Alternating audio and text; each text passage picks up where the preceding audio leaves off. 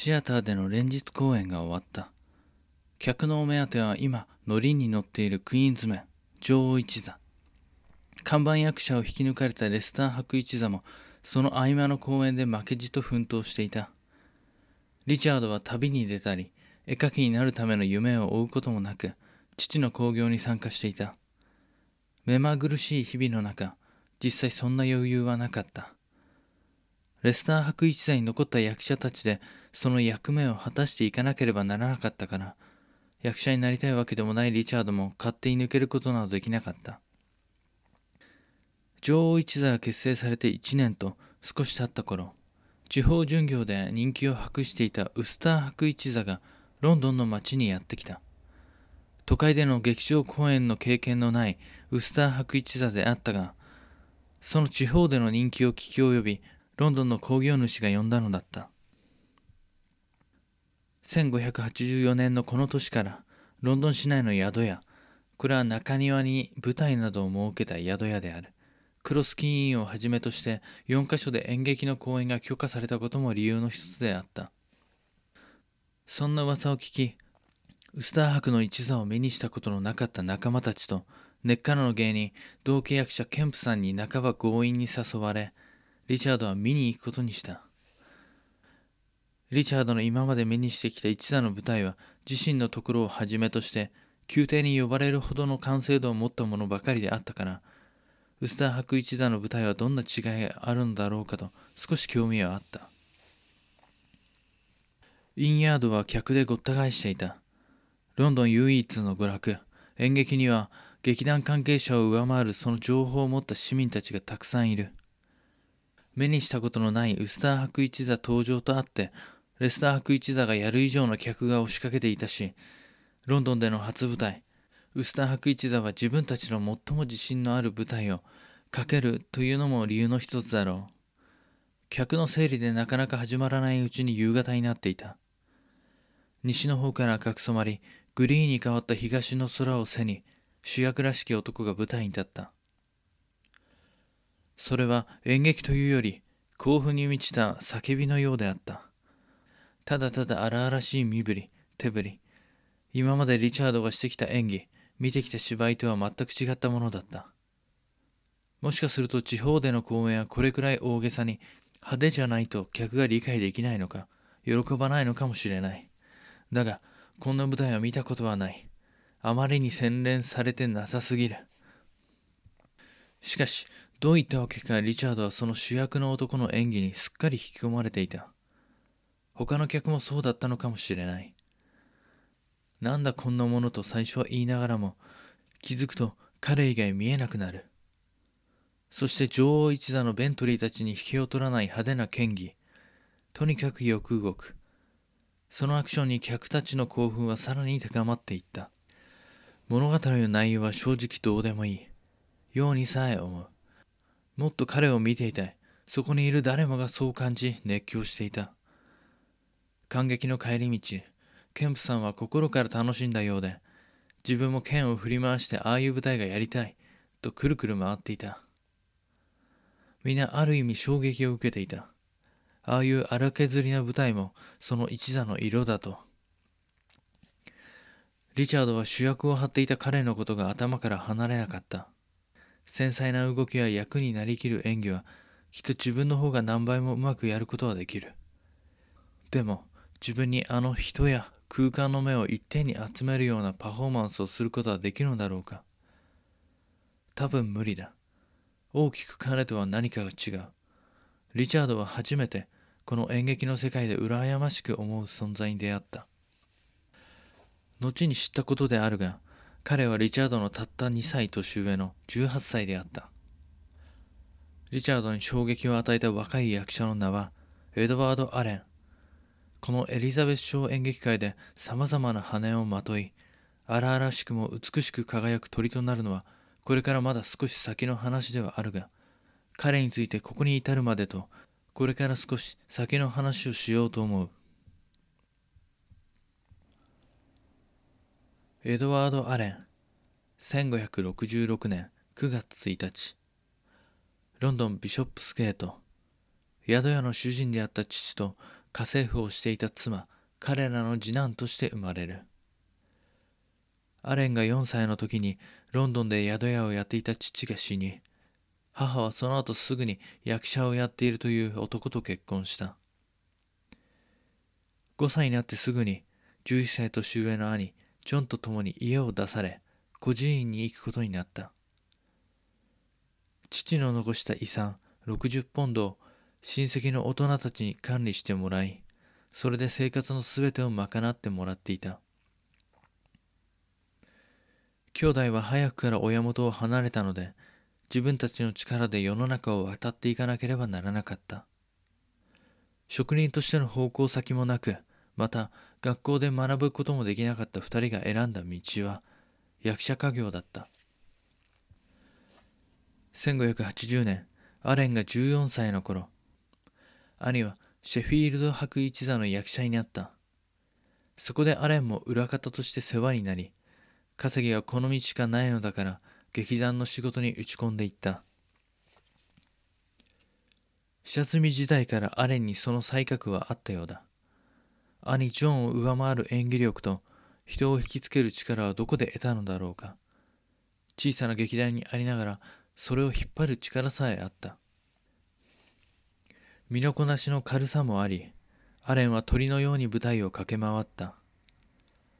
いつも黒く汚れたベストを着て仲間からはカラスと呼ばれていた。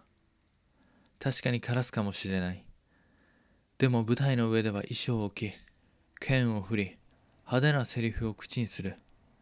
そんな色とりどりの羽をまとえばカラスだって化けることはできる。逆にカラスだからこそどんな美しい鳥にもなれるのだ。シェフィールド博一座に世話になって2年後の1582年アレンが16歳の時ウスター博一座からヘッドハンティングされそこで正規メンバーとなった。今度はそれに兄ジョンがついていく形となった。一座があったのはロンドンから北西のカナダ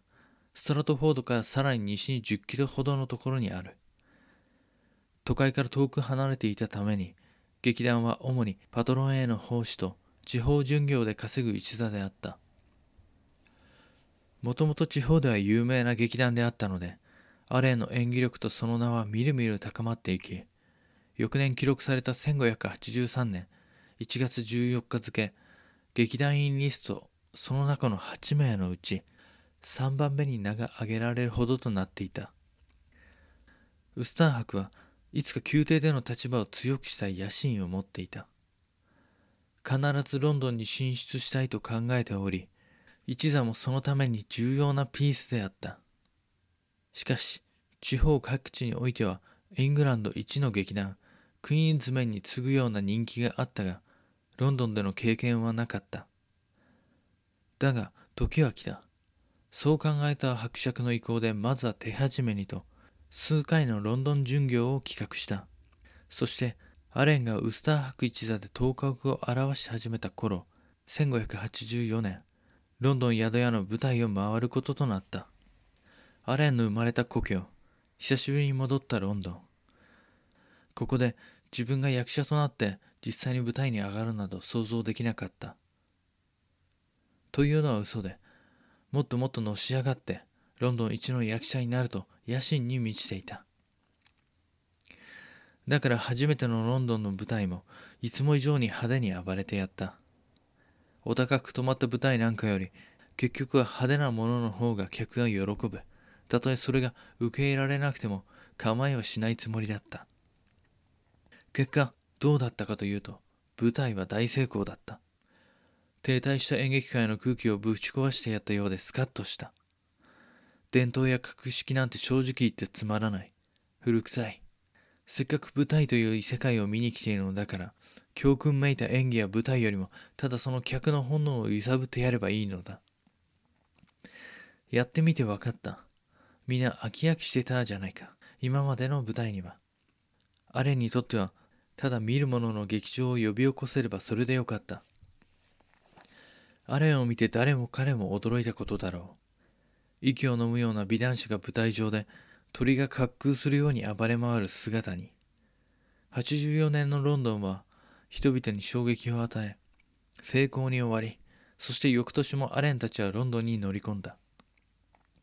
アレンにとっても大都会ロンドンでの公演でそれまでの地方巡業では味わえない体験をした。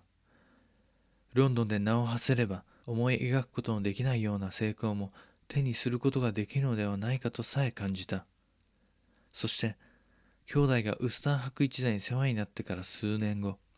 2年にわたるロンドン公演の後アレンはある決意をした。ウスター博宮廷進出も思わしくなくもっと大きなパトロンのいる一座に行かなければこれ以上の成功はないだろうと考え兄と数人の仲間を引き連れてウスター博一座を抜けたのだ。そしてノッティンガム伯爵チャールズ・ハワードの抱える一座に加わることに決めた。昨年に引き続いてアレンの名の知れ渡りもあってすんなり入ることができたのだ。アレンが一座に加わってすぐ数年後にパトロンであるチャールズ・ハワードは後に海軍総司令官として副司令官フランシス・ドレイクと共にスペインとの戦いアルマダの海戦を指揮することになるのだが1585年のこの年に海軍大臣に任命され劇団も海軍大臣一座と呼ばれるようになった。もともと海軍大臣は演劇に対してほとんど興味がなかったので以前から自分の劇団はたしなみ程度にパトロンをやっていた。芸術への関心というよりも狩りや釣りの好きで穏やかな人物であった。であるからとてつもなく強力なパトロンでありながらその一座の運営に口を出すようなことはせず今までも好きにやらせていたようだった。一座をいかようにも作り上げていくことが可能な状態である。そんな一座に移籍したアレンたち。遺跡に際しウスター博一座の衣装台本楽器など貴重な財産を37ポンド10シリングで買い取りそれを持参した。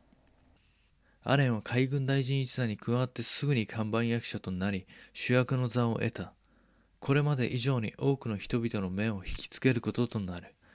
そしてこの先まだあと数年先のことだが彼の今までにない演技スタイルを目にしたある人物が彼のために新しい芝居を書こうと思いつくのだった。ネーデルラント現在のオランダベルギーなどを含む地域は古くから宗教的にも商業の利益的にもスペインに抑えられていたが宗教対立等もありこの頃のネーデルラントは独立するために日夜戦っていた。1581年にネーデルラント内で北部7州が独立の宣言をしたがスペインは当然それを認めず1584年にネーデルラントの独立派指導者が暗殺され指揮中枢を失った彼らはイングランドエリザベス女王に支援を要請した。これに応えたエリザベス女王は長身のレスター博にその派遣軍の総指揮を任せネーデルラントへと送り出すこととなった。1585年5000名の兵士を集めるためにケルニワースにて徴兵を行った。20歳前後の青年たちはほぼ強制的に参加することになる。徴兵を免れるために多額の資金が用意できれば別の話ではあるが。そしてレスター博のネーデルラント出兵には一座から同契約者ウィリアム・ケンプをはじめとしてトマス・ポープジョージ・ブライアンほか巡業慣れしたタフなメンツの巡業5人組が結成され同行することとなったのである。これに若いリチャードは同行しなかった。そしてレスター博一座としてではなくしばらくはフリーに活動できるようになった。アレンを目にしてからリチャードは芝居というものに一気に興味を持つようになった。今までは何も難しいことはない。ただ役の色に染まり舞台に立つだけで十分にその役目をこなせていた。しかも他の俳優たちに引けを取らない知名度もあった。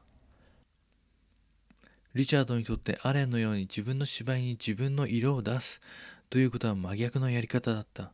この機会にいろいろな劇団と舞台に立たせてもらい芝居についてもっと掘り下げてみようと考えた。